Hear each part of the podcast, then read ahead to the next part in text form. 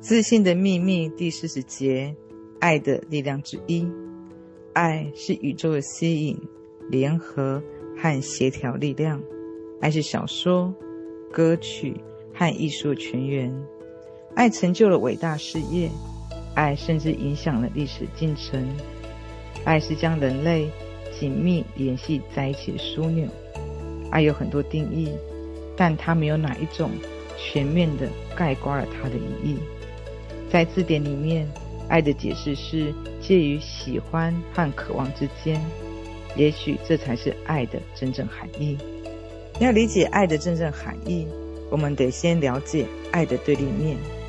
爱不是憎恨、暴力、野心或竞争，爱也不等于着迷。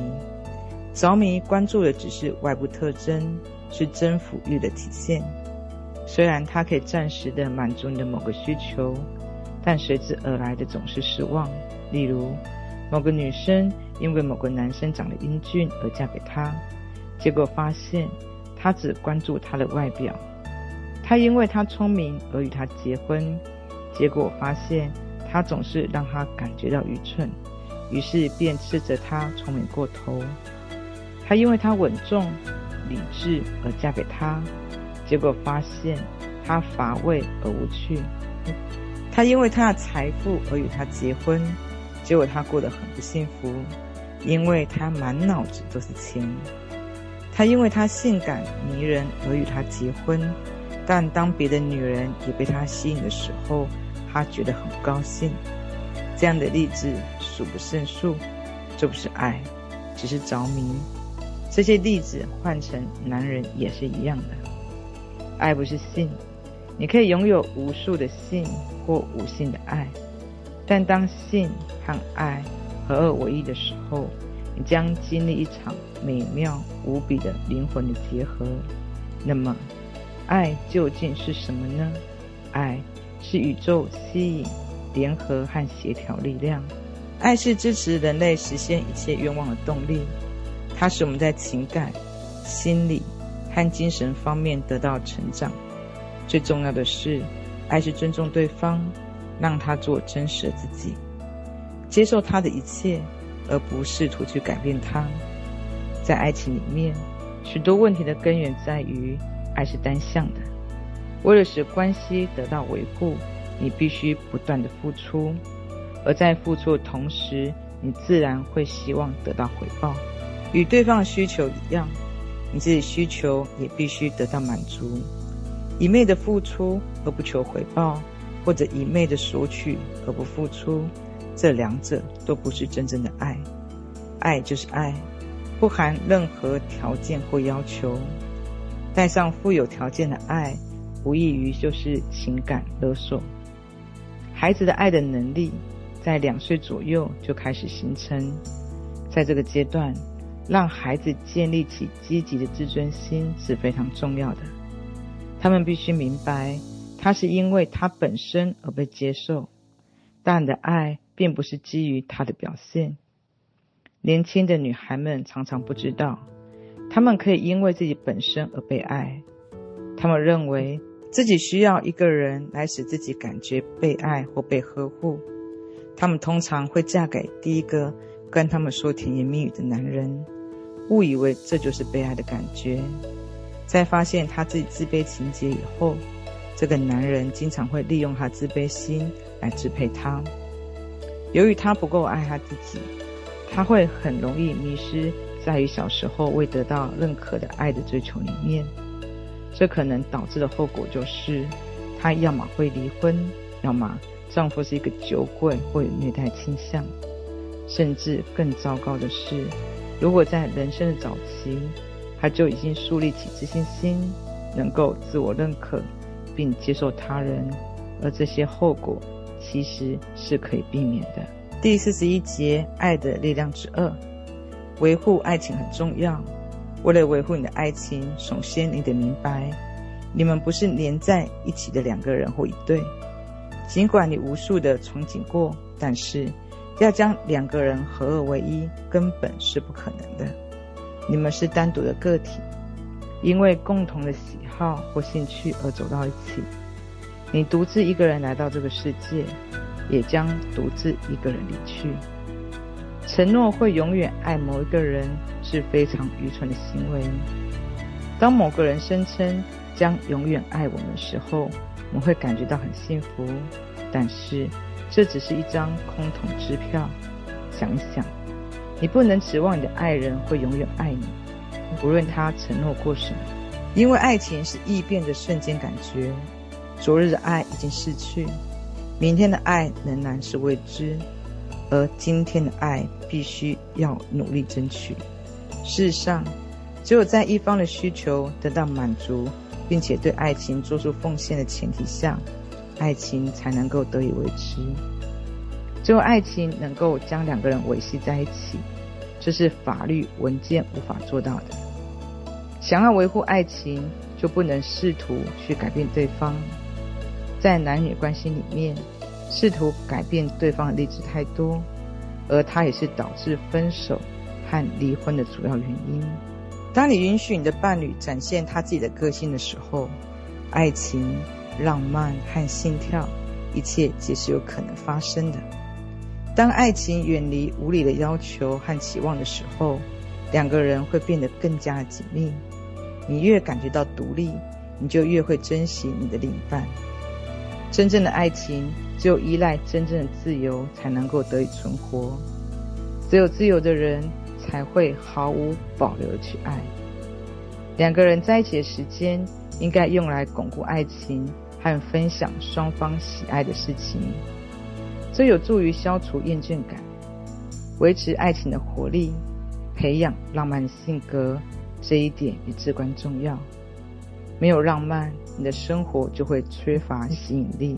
性格中浪漫的一面可以增加你的吸引力，让你能够吸引到对你有利的天时、地利、人和。生活需要浪漫，我们感激那些给我们带来浪漫的人。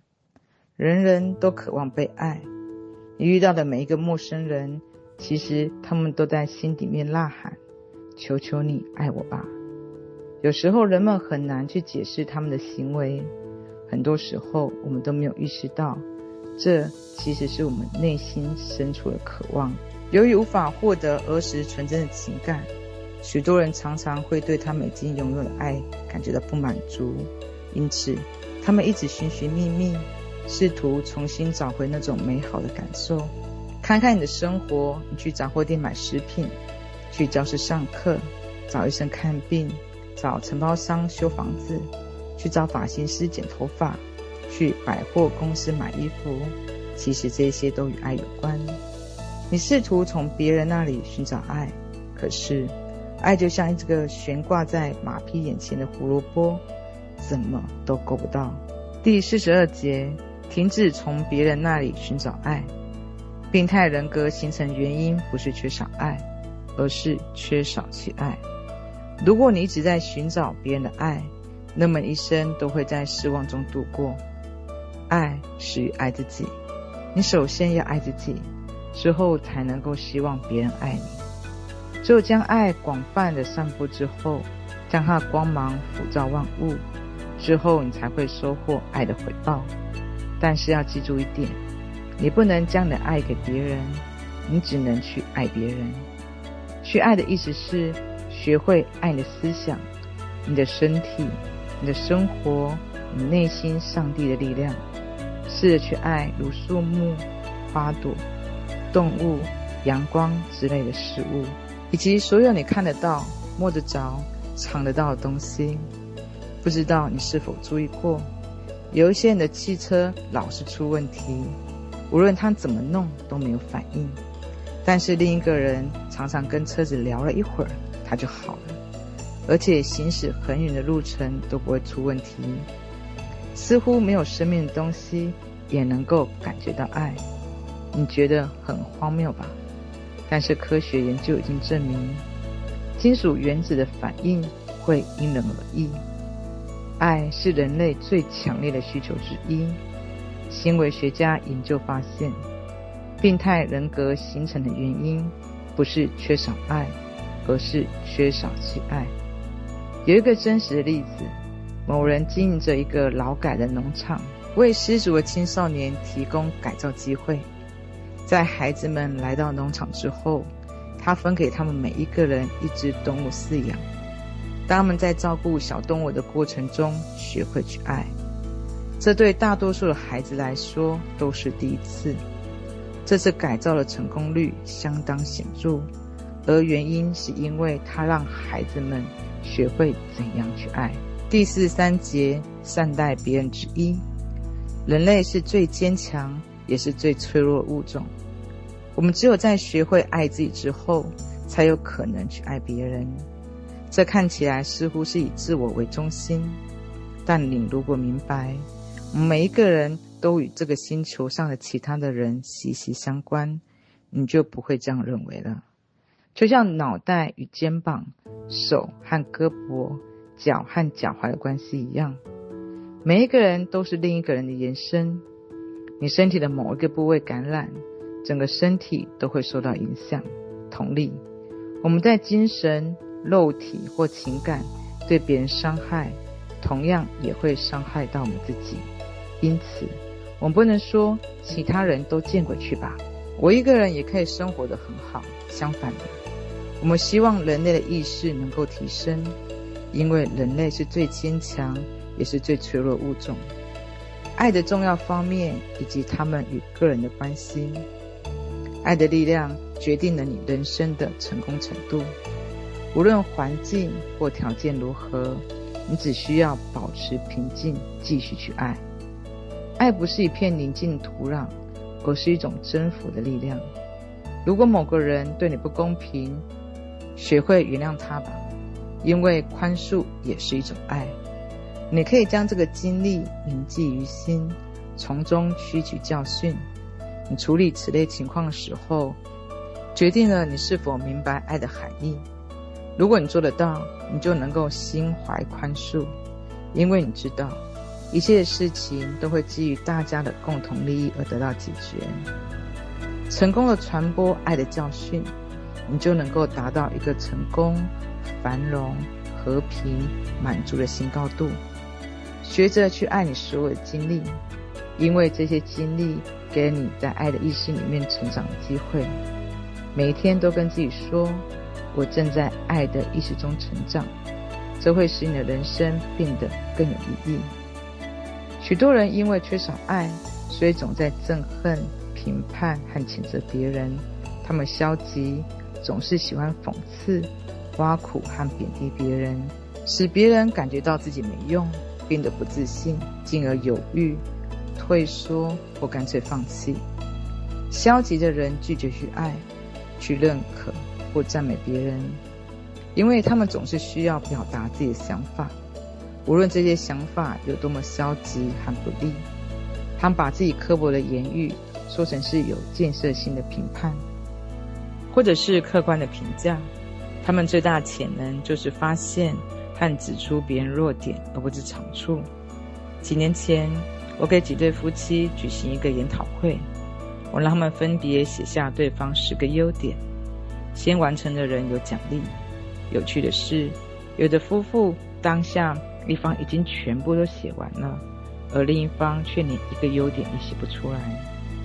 他们不是不愿意，就是想不出与自己生活这个人有什么优点。许多人都知道，如果赞美一株植物，常常与它说话，它就会越长越茂盛；但如果老是指责它、贬低它，它就会长得矮小，甚至死掉。如果植物都会受到如此的影响，那么，请你想一想，如果这种影响应用到人的身上会怎样？爱的力量决定你人生的成功程度。想要获得成功，你必须有完成任务的能力。你可以通过三种方式完成任务：你可以单独完成，借助他人之力，或者是与别人合作完成。第一种是最常见的，但也是限制性最大的方法。因为你只能使用你自己一个人所能提供的时间和精力。如果你曾读过成功的伟人传记，你会发现，他们通常善于用物，善于借助他人之力来实现自己的目标。换句话来说，他们善于通过别人的帮助或帮助别人的方式来达成自己的目标。第四四节，善待别人之恶。很多人都不知道，帮助别人也有助于自己成功。你可以在帮助很多人的时候，同时实现自己的目标。如果你是主管、经理或老板，你在帮助下属获得成功的时候，你自己也会变得更加成功。如果你是教师，学生的成功就是你的成功，因为你需要会了学生如何实现需求本事。当我们学着帮助别人的时候，我们与别人的关系也能够得到巩固和发展。爱是我们帮助别人获得成功的途径。爱能使别人产生存在感和被重视的感觉，让他们感觉到有能力提升自我。我们对别人认可和肯定，可以激励他们无限潜能。我们给别人最好的礼物，就是尽量开阔他们的眼界。激发他们自己从未意识到潜能，此乃爱邻居的意义所在。帮助别人不是单方面的付出，在赞美、鼓励别人的时候，我们自己也能够受益。这不仅满足我们爱别人需求，而且积极的举动会激发更为积极的响应，我们的自信也因此能够得到增强。福克斯说：“对爱的充分认识能够战胜一切，它可以克服任何困难，治愈任何疾病，打开任何的门，弥补任何过失，拆除任何的墙壁，可以救赎所有的罪。爱会让你超越一切。我爱我所做的每一件事情，我爱我的工作，我爱教学，我爱为你们写这本书。”第四十五节。管好你自己的事情，所有智慧、直觉、完美、爱和才能，他们一直在等待着被释放。这里所有智慧、直觉、完美、爱和才能，一直在等着被释放。到目前为止，人类对自身的意识，尤其是意识的主要工具——大脑的认识，相对于来说，还处于未知的阶段。我们发现。我们认为自己知道的越多，我们需要学习的东西也就越多。意识就像电一样，它是已经并将永远存在的可用之力。它的力量可以动摇你的想象力。科学研究对它巨大潜能的认识，每天都在加深。它是我们与生俱来的能力，我们不必构造一个全盘计划，就可以对它进行充分的利用。你越是等待，越是学习和研究其他东西，你离你探究的对象就会越远。有助于你解决所有问题和改变人生自信和力量，就存在于你自己的身上。所以，你不必在自身之外去寻找。创造和支撑你的力量，没有让你的思路清晰，所以你需要阅读和学习。或等待某个科学突破，将你的人生潜能发挥到淋漓尽致。从一开始，答案就在你的内心。你只拥有足够的智慧、直觉和精力，去充分、完美的展现你的人生。在世界的各个角落，人们都在寻觅、祈祷、张望和挣扎，力求实现自信和精神上的超越。获得他们渴望的物质条件，他们不知道，除了自己之外，没有其他的个人或团体可以帮助他们，包括他的家人、朋友、老板、政府和宗教信仰。原因很简单，正因为简单，所以被大多数人遗忘。圣贤提醒他的信徒说：“不要东张西望，天堂就在你心里。”人类天生具有选择和实现梦想的能力。在两千多年后的今天，许多人仍未明白这个道理。教育、政府和宗教三者联合创造微妙的依赖关系，它禁锢了我们的思想。许多人因此向别人伸出求援之手，他们希望别人，尤其是上帝，能够代劳他所有的义务。他们没有意识到自己具备所智慧、直觉、完美、爱和才能，他们一直在等待的被释放。第四十六节，综合的你，你的意识也只是你所使用的宇宙意识的一部分。这一部分又由三部分组成。借由研究的目的，在此我把意识分为三个部分：浅层意识、潜意识和超意识。请不要误解我的意思，我只是将意识分为三个部分，但不是说你有三个意识。要记住。你只有一个意识，而它包括三个部分，就像空气一样，不分什么你的空气或我的空气，空气是无所不在的，我们只是在使用它的一部分而已。同样的道理，你的意识也只是你所使用的宇宙意识一部分，而这一部分又由这三部分组成。这三部分我们不能精确的划分，因为各部分的命名。远比各部位本身的含义要精确许多。要过有创意的生活，树立百分百自信，你就得熟悉你意识的这三个部分，并了解其各自的基本功能。在这里，我将这三部分的综合及你称之为综合的你。我们在情感、精神和身体上的所有经历，都是我们大脑意识里面的展现。我们的意识是可以精确的复制外界所有情感、思想、感觉和所见所闻的巨大电力。想想你的眼睛如何与大脑协作，让你能够看见。其实你并非真的在用眼睛看，你只是通过他们的讯息传送到你的大脑，后者会展示和放映这些你所看见的振动图像。这些电子节奏是一种能量形式，它可以将你意识在现实生活里面精确地制造出来。通过控制你的大脑，你可以控制你的生活。科学家在原子分裂研究中发现，当拍打宇宙无形能量波的场时，会产生巨大的动能。穆罕默德如此比喻这股力量，他说。在分裂的原子中心，你会看见太阳。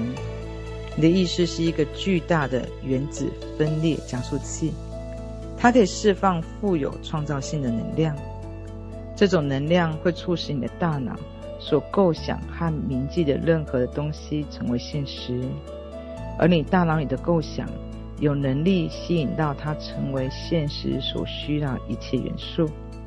在将火箭传送到浩瀚的太空的时候，我们发现了宇宙巨大电磁力。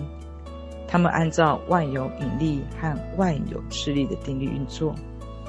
万有引力和万有斥力定律还控制着地球、太阳和其他天体的重力。在你的大脑里面也存在着类似的电磁力。血液是一个盐溶液，它是最好的电导体。而智力构成了这个可以瞬间将大脑神经电流传送至身体各部位的机能系统。它通过你的大脑将你的构想和愿望变成现实。电具有磁性，世间万物都带电，包括你的身体。你必须记住这一点，学会运用了磁力去吸引，而不是排斥那一些你想要的东西。第四七节，精神磁性定律之一：只要你想要成为怎样的人，你就会成为怎样的人。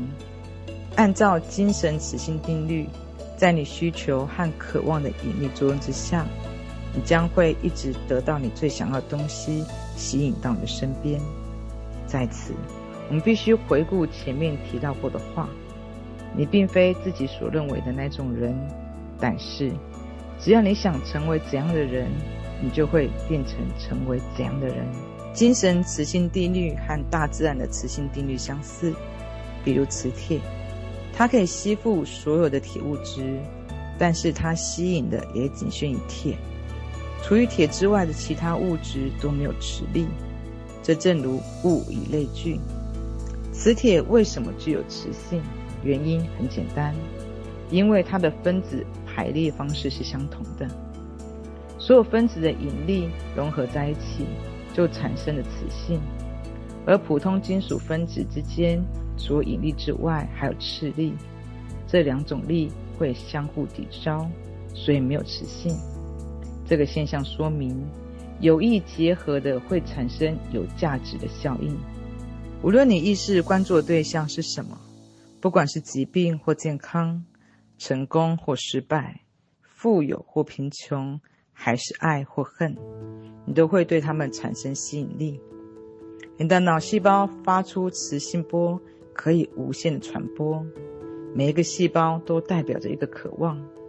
当所有细胞都结合在一起的时候，便构成了你的总需要。重要的是要清楚自己想要什么，也就是了解你自己真正的需求。如果你不知道自己想要什么，你吸引来的只会是迷惑和混乱。也许你会说：“我不想要生病。”但我现在还是病了。但是，你整天想的最多的是什么呢？你的意识最关心的是什么？恰恰是生病。霍姆斯的一个朋友患了一个很严重的疾病，于是他来求助霍姆斯，请他来帮助他医治他的疾病。而霍姆斯回答是：“你的病看起来一切都好，我们还是来治疗你吧。记住，物以类聚。”如果你将注意力集中在某个事物上，那么你只会使它无穷的延伸。不了解自己真正需求的人，吸引来的东西都是不如意的。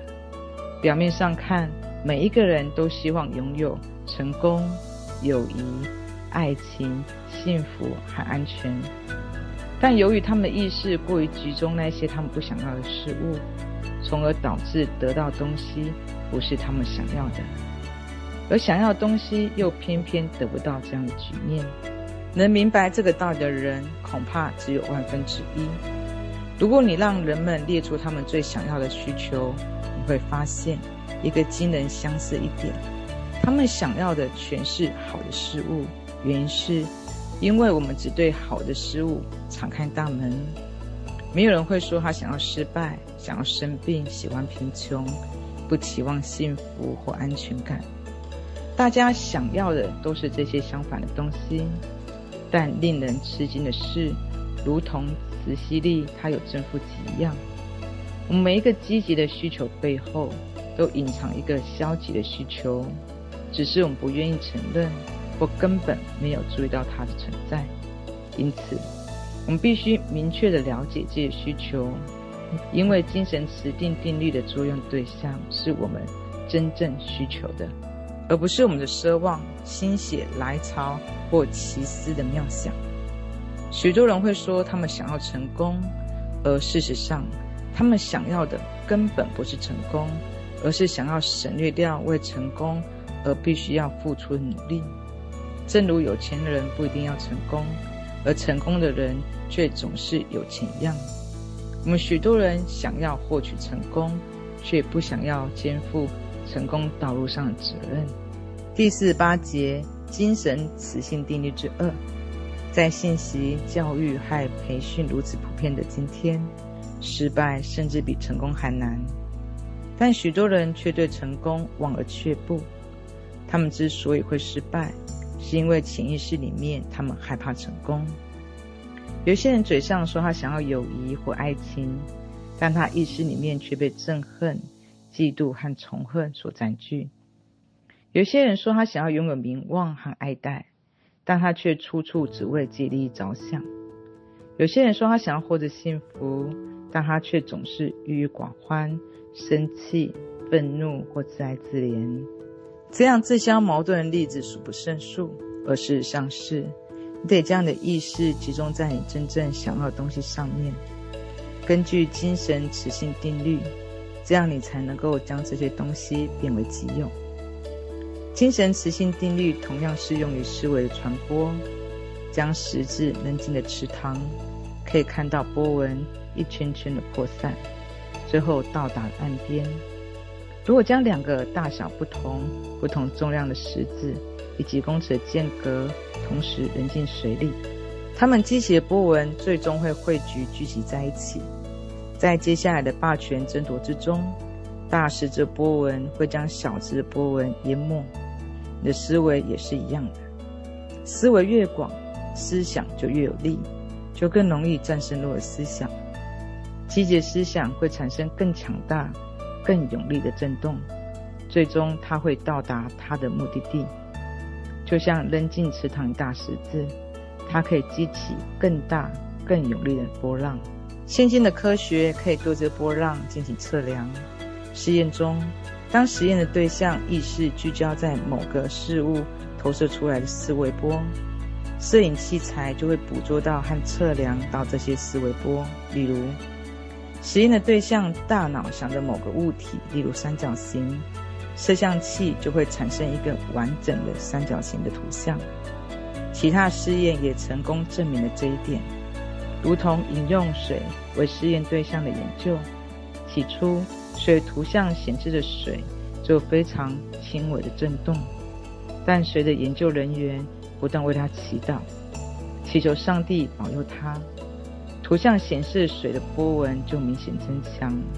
这表明，积极思想力量可以传递到无生命的物体上。每当你产生消极情绪的时候，关掉电灯，你身体和大脑里面的磁性就会自动减弱。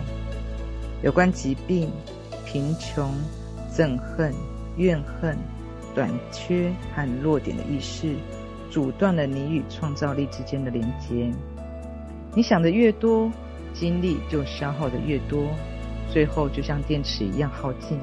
幸运的是，磁铁可以再充电。你也可以通过积极的思想和语言，让自己变成一个更加有吸引力的人。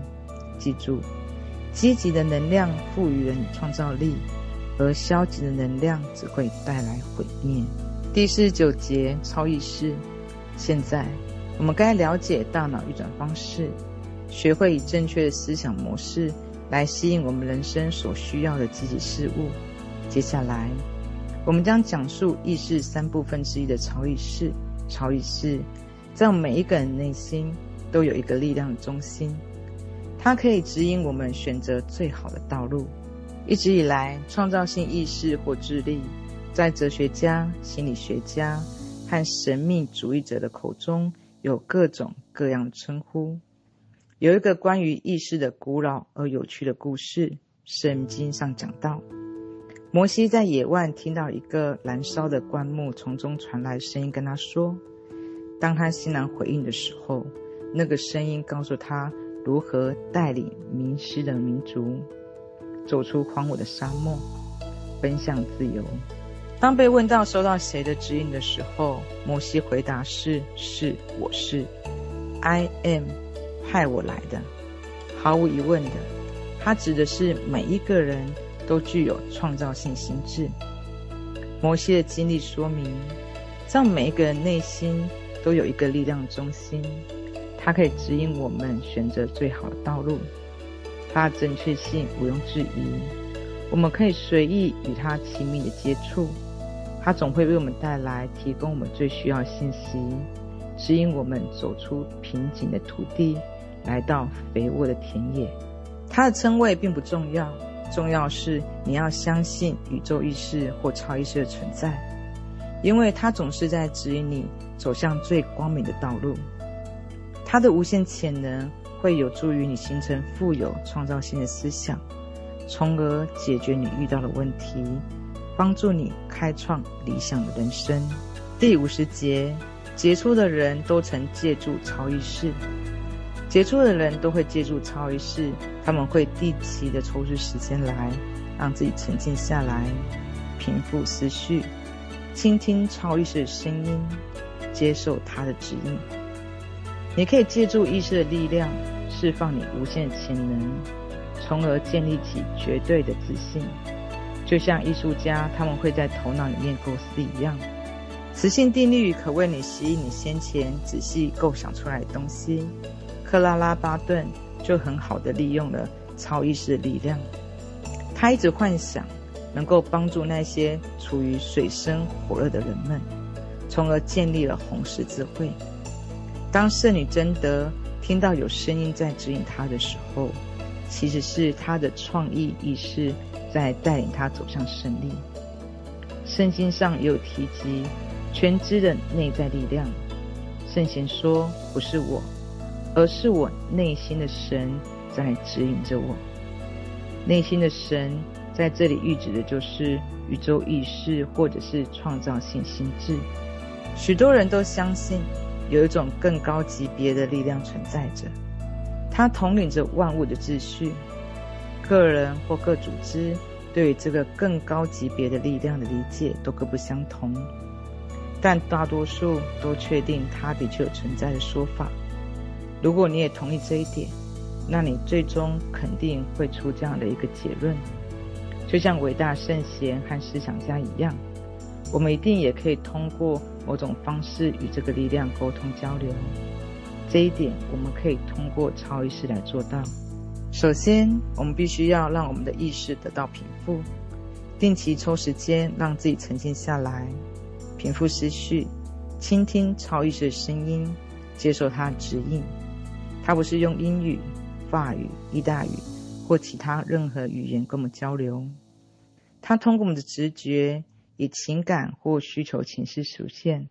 当我们接收到超意识发出来直觉的时候，我们就会被指引到实现目标所需要的天时、地利、人和。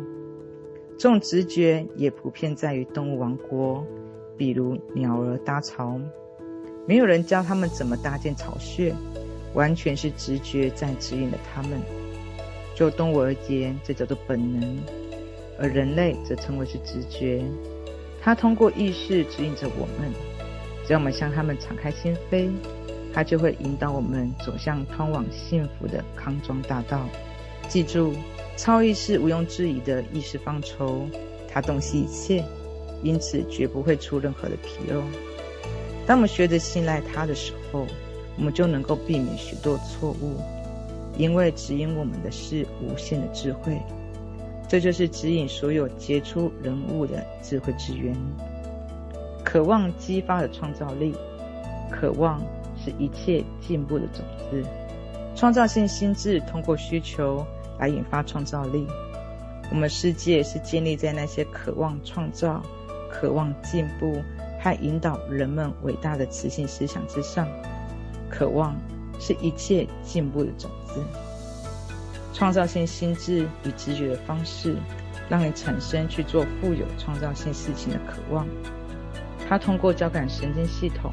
让你了解自己的需求，当你对某个事物产生强烈的需求的时候，渴望就会在你潜意识里面留下烙痕，而这些烙印会开始传递到你的神经和肌肉，驱使你去实现它。关于渴望，最重要的是要记得，一旦你产生去做富有创造性的事情的时候的渴望，你同时也拥有去实现它的途径。如果你没有实现某种渴望的潜能，创造性心智就不会通过直觉使你产生这种渴望。换句话来说，无论你的渴望是什么，无论它要实现有多么的困难，只要你拥有这个渴望，你就同时获得了使之成为现实的能力和方法。每一个有建树的人，有着手行动之时，都怀有某种渴望。对于他们大多数人来说，实现这个渴望似乎很遥远，但是他们的信念和创造力使他们能够获得实现渴望所需要才能和技巧。在这里，我想说的是，无论你的渴望是什么，它都能够变成现实。如果你渴望财富，你会被指引到有利于你致富的环境之下；如果你渴望友谊，你会被指引到适合女朋友的身边。如果你渴望一个新工作，你会被指引到合适的公司去受雇。但是，这一些都必须通过你的创造性想象力来实现。